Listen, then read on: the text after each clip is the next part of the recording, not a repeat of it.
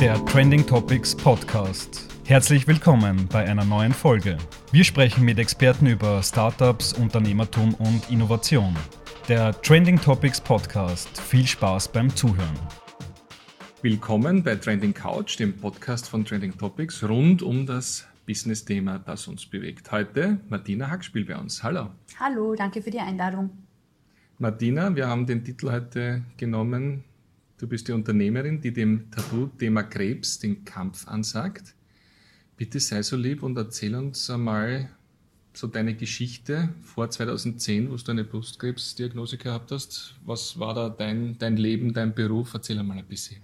Ja, in Wahrheit habe ich ganz ein normales, äh, stinkübliches Leben geführt mit meinem eigenen Unternehmen. Ich habe damals einen Versicherungsmaklerbetrieb gehabt, ähm, war, wie es halt so ist, beschäftigt mit meinen Kunden, habe viel gearbeitet, habe eine sehr intensive Arbeitszeit eigentlich gehabt, lange Tage, bin aber auch gleichzeitig sehr viel gereist in dieser Zeit. Um diese ganzen Reisen zu ermöglichen, habe ich wieder ein bisschen mehr gearbeitet und ähm, bin dann eines Tages in Wahrheit in der Mittagspause gegangen, habe das schnell meine Untersuchung in diese Mittagspause hineingequetscht und bin dann eineinhalb Jahre später erst an meinen Arbeitsplatz zurückgekehrt. Und ähm, habe dann eigentlich bin mit einer, meiner eigenen Krebsdiagnose konfrontiert worden und dann gingen die Dinge eigentlich sehr schnell. Also man ist dann sehr schnell in der Situation, dass man sich damit beschäftigen muss, wie geht es eigentlich betrieblich weiter, wie geht es privat weiter, welche medizinischen Entscheidungen muss man treffen. In dieser Phase muss man eine gefühlte Milliarde Entscheidungen treffen. Und ähm, das macht das Ganze sehr intensiv. Das heißt so geklungen, als hätte der Stress auch irgendwie den Krebs verursacht oder war das jetzt einfach nur, dass du an die Gesundheit gar nicht gedacht hast, weil du die Zeit gar nicht gehabt hast? Naja, Krebs bricht dann aus, wenn das Immunsystem geschwächt ist. Um, und ich würde jetzt einmal behaupten, es geht gesünder als mhm. die Zeit, in der ich da damals. Also ich war einfach hauptsächlich arbeitend, wenig soziale Kontakte, privater Natur jetzt an, einfach weil ich zu beschäftigt war. Äh, zu wenig Zeit für gute Ernährung, zu wenig Zeit für genug Bewegung. Einfach das, was man nicht tun soll, habe ich alles gemacht. Geraucht habe ich, Mhm. Zwar nie wirklich viel, aber trotzdem habe ich geraucht. So Stressrauchen, ne?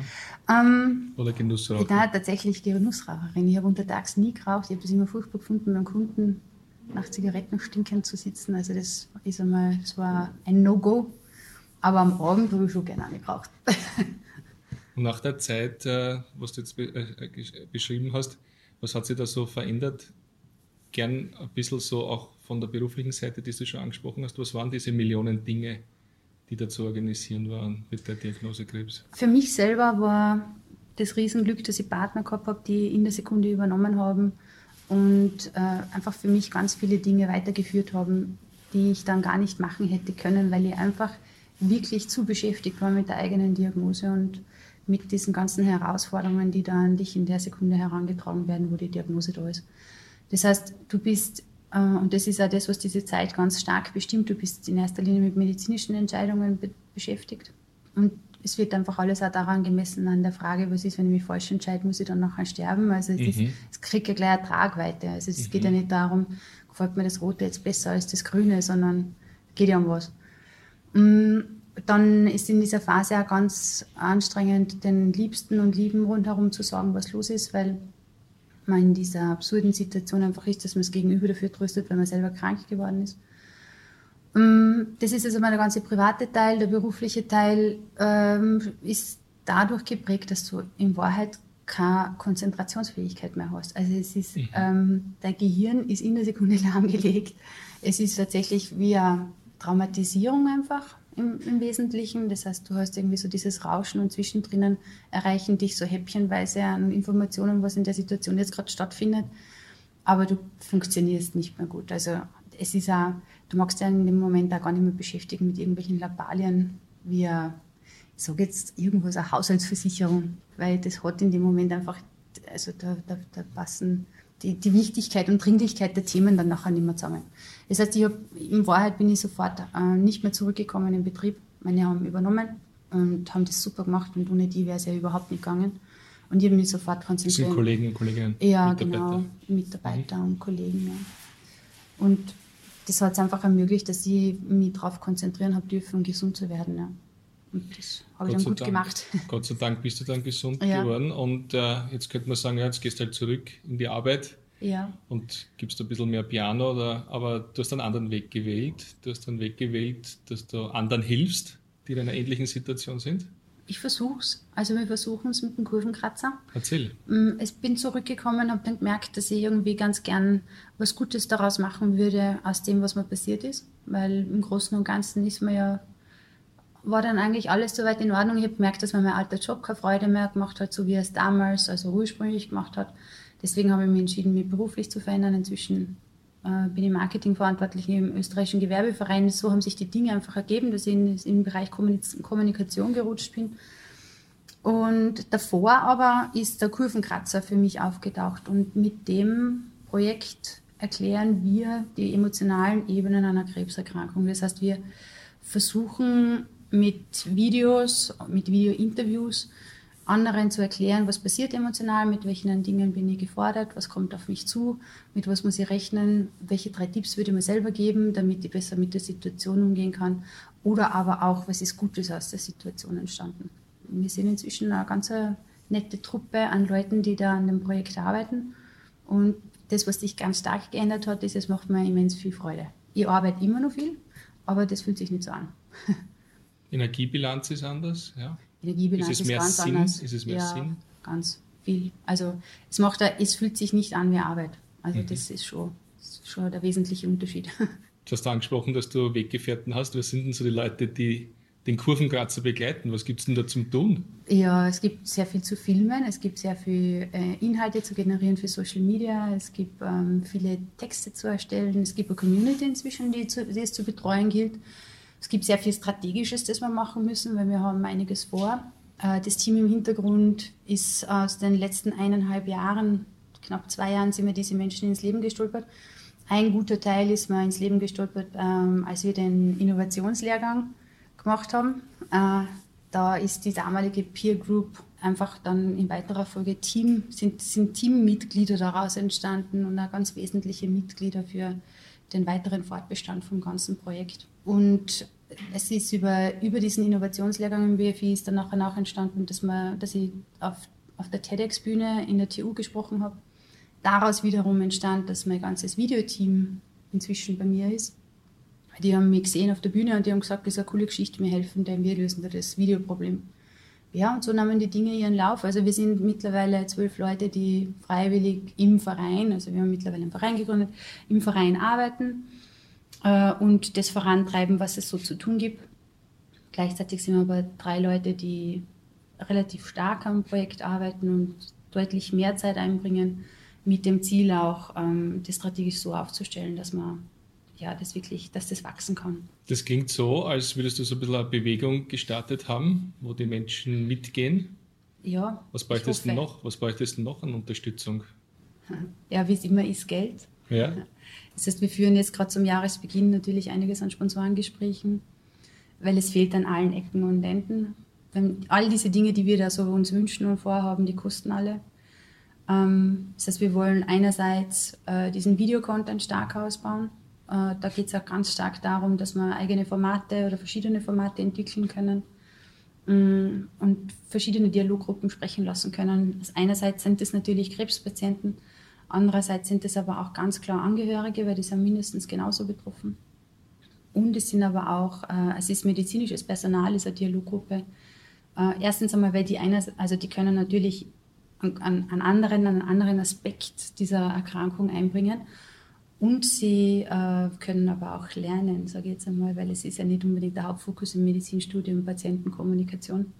Und das schadet auch nicht, dass man dem medizinischen Personal ein bisschen, also aus Patientensicht erklärt, was passiert denn mit mir da überhaupt und wie geht es mir überhaupt, wenn man da der Arzt sagt, du bist jetzt krank und wenn du dich dagegen entscheidest, dann wirst du sterben oder der Überlebenswahrscheinlichkeit auf die nächsten fünf Jahre ist 40 Prozent. Das sind ja Informationen, mit denen muss man zuerst mal umgehen. Und du meinst, das medizinische Personal ist nicht in dem geschult in der Form, sondern die haben halt vielleicht das medizinische oder das betreuerische, aber jetzt nicht irgendwo das psychologische. Ne? Ja, Das es wird einfach der. Fokus nicht so stark drauf. Also in der Vergangenheit, das hat sich jetzt geändert. Also die Jungen, die jetzt nachrücken, die bekommen da sehr viel mehr auf den Weg mit, also denen gibt man einfach mehr auf dem Weg mit. Aber es ist schon noch sehr viel Lernbedarf da, sage ich jetzt einmal. Das merkt man erst, wenn man langfristig in so einer Erkrankung drinnen ist und einfach sehr viel mit dem medizinischen Apparat zu tun hat. Ohne großartige Kritik jetzt an insofern, weil wir, der Zugang zur Medizin, den wir in Österreich haben, der ist ja fantastisch im internationalen Vergleich. Ja, also top, top, top. Und das würde ich ja gar nicht, äh, an dem würde ich gar nicht kritisieren wollen. Der Umgang mit, mit, der, mit dem Individuum, der ist schon durchaus verbesserbar. Speziell in der Kommunikation, sage ich jetzt mal. Es schaut so aus, als würde das, was Online-Plattformen das Wichtigste sein, nämlich äh, die Traction, die mhm. Frequenz. Das schaut bei dir ganz gut aus, oder? Sehr. Bekommt ihr diesen, diese Response, bekommt ihr diese Anerkennung? Läuft das gut? Ja, sehr. Also wir kriegen im Hintergrund sehr viel Feedback, sehr viel Danke.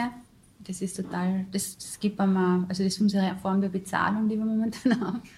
Äh, wir kriegen sehr viele Rückmeldungen, Gott sei Dank. Monetarisierungsform, danke. Ja, ja, genau, Monetarisierung ist im Danke.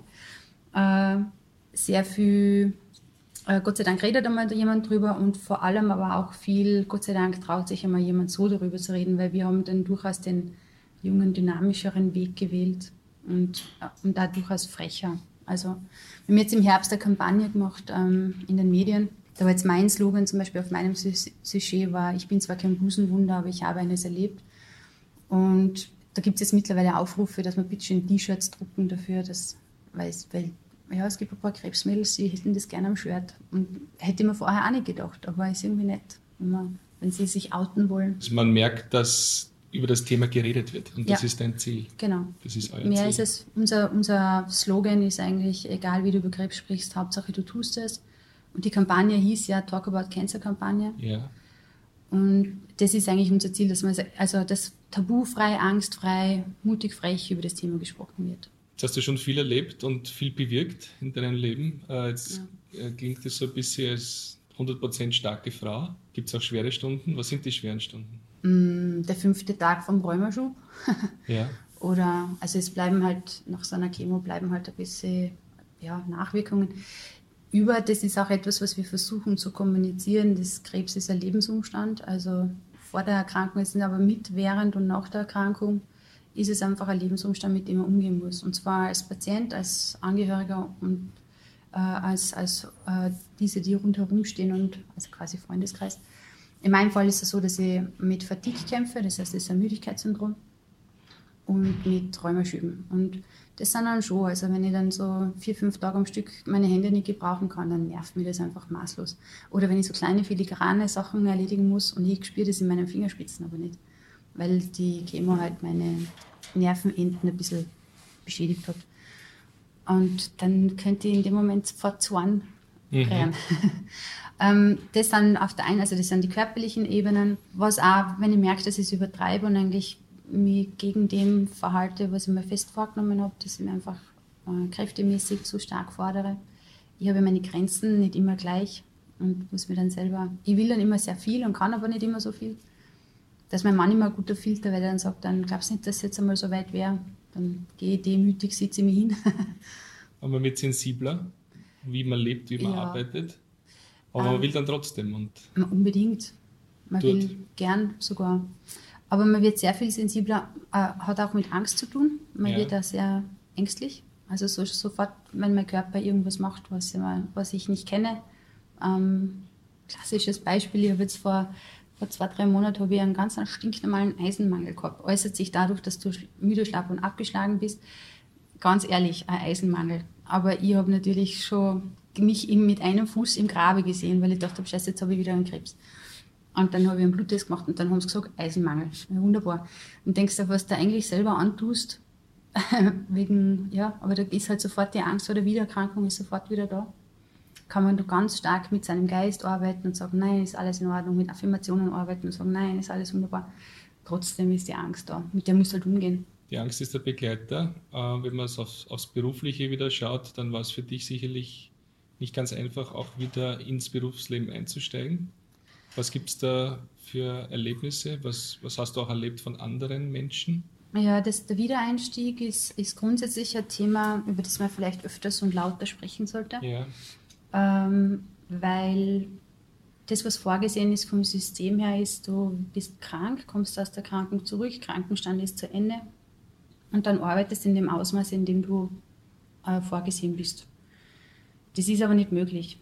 Also, oder nur schwer möglich unter sehr großer Belastung möglich, weil du hast erstens einmal eine ganz andere Konzentrationsfähigkeit. Es gibt sowas, das nennt sich Chemonebel. Das heißt, ähm, sich Details zu merken, das ist eine Trainingssache, da muss man wieder zurückfinden in, das, in die alte Form. Und dann gibt es aber auch halt das Thema mit der körperlichen ähm, Belastbarkeit. Also das ist tatsächlich, eine, kann man sich vorstellen, wie eine Kondition. Man muss da erst wieder körperlich reinkommen. Soziale Interaktionen, ganz viel unter Menschen sein, an das muss man sich erst wieder gewöhnen, weil man ist in einem Krankenstand einfach sehr reduziert, was diesen Kontakt anbelangt. Das merkt man vorher gar nicht, wie viel Energie das eigentlich von einem nimmt, wenn man viel in Interaktion ist. Ich war in der glücklichen Situation, dass ich einfach versichert war. Weil wäre eh blöd gewesen, wenn ich als Versicherungsmaklerin nicht versichert ja. gewesen wäre. Aber ich war es Gott sei Dank. Somit habe ich, mir das leisten können, dass ich einfach das stufenweise machen habe dürfen. Und das war, das war für mich ein Segen, wirklich, weil also 40, ich mit, mit 40 Stunden starten, das wäre einfach in keinster Weise möglich gewesen. Wirklich nicht. Und ich denke, dass es vielen so geht. Also was heißt ich denke, ich weiß es, dass es vielen so geht. Und da ist ähm, schon noch, sage jetzt mal, das ist schon noch ausbaufähig, was da in Österreich angeboten wird, was Wiedereingliederung, Wiedereingliederung anbelangt oder Teilzeit in, in diesen Fällen. Im Krankenstand auch eine Teilzeit vielleicht eventuell machen zu können. Also ist gesetzlich und sozialversicherungsrechtlich vielleicht noch nicht alles vorgesehen. Da geht es wahrscheinlich wieder ums Gespräch zwischen Dienstgeber, Dienstnehmer, ja, Kunden. Genau. Ja, und was auch noch, noch nicht so gut funktioniert, ist, äh, wie reagieren die Menschen innerhalb im Betrieb? Wie gehen die damit um? Wir reden da von einem Tabu, das ist so. Und äh, da, wird, da ist viel Unwissen und sehr viel Angst vor dem Thema, führt dann oft einmal zu eigenartigen Reaktionen, die gar nicht notwendig sind. Anstatt dass man viel darüber redet und sagt, okay, dafür machen wir bei alle zusammen eine bessere Vorsorge und einfach das Positive für mhm. sich mitnimmt ist da leider viel zu viel Angst in dem Thema drinnen. Ich habe jetzt in meinem Betrieb ich Glück gehabt, die waren da einfach super, muss ich echt wiederholen. Aber ich kenne halt andere Geschichten und weiß, dass eigentlich die Norm eher anders ist. Ja. Dabei ist es ein Riesenthema, weil es sind sehr viele Betroffene. Ich habe jetzt die Zahlen nicht im Kopf. Ja. ja, wir haben zu der Pressekonferenz in der, bei der Medienkampagne haben wir, äh, waren wir vier Unternehmerinnen, die vorne gesessen ja. sind und versucht haben, alle in unseren Bereichen einfach dieses unternehmerisch relevante Thema ein bisschen vor den Vorhang zu holen. Nicht zuletzt, weil es natürlich aus unternehmerischer Sicht ein Risiko ist, wenn da der Mitarbeiter ausfällt, aber auch für Mitarbeiter ein Riesenthema ist, wenn der zurückkommt oder der oder die zurückkommt. Habt ihr, glaube ich, notiert, wenn, der, wenn die Zahl stimmt, 36.000 Neuerkrankungen mhm. in Österreich genau. an Krebs mhm. jedes Jahr? Jedes Jahr. Also ein äh, schwieriges Wort, aber ein volkswirtschaftliches Problem auch.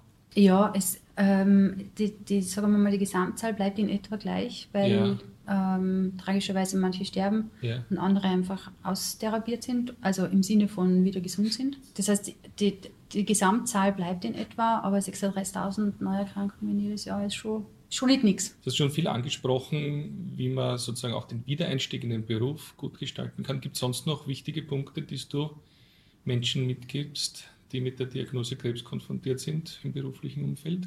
Ja, das, was vielleicht ein guter Tipp ist, ähm, wenn man mit so einer Diagnose konfrontiert ist, dass man hergeht und alle, die man in diese Kommunikation mit einbinden möchte, gleichzeitig in einen Raum holt und denen zwei Stunden zur Verfügung stellt und sagt, Aha. in diesen zwei Stunden sprechen wir über das, was jetzt passiert ist. Ihr könnt mir alle Fragen stellen und dann hätte ich gern diesen und jenen weiteren Umgang mit der Erkrankung das löst dieses Problem, dass man nicht zwei, drei Wochen, drei Wochen beschäftigt ist, äh, jeden Einzelnen anzurufen, immer zu wiederholen, ja, ich weiß, ich bin krank, ja, es ist Krebs, ja, ich weiß, es ist tragisch, ja, na, keine Ahnung, wie es weitergeht und diese Dinge.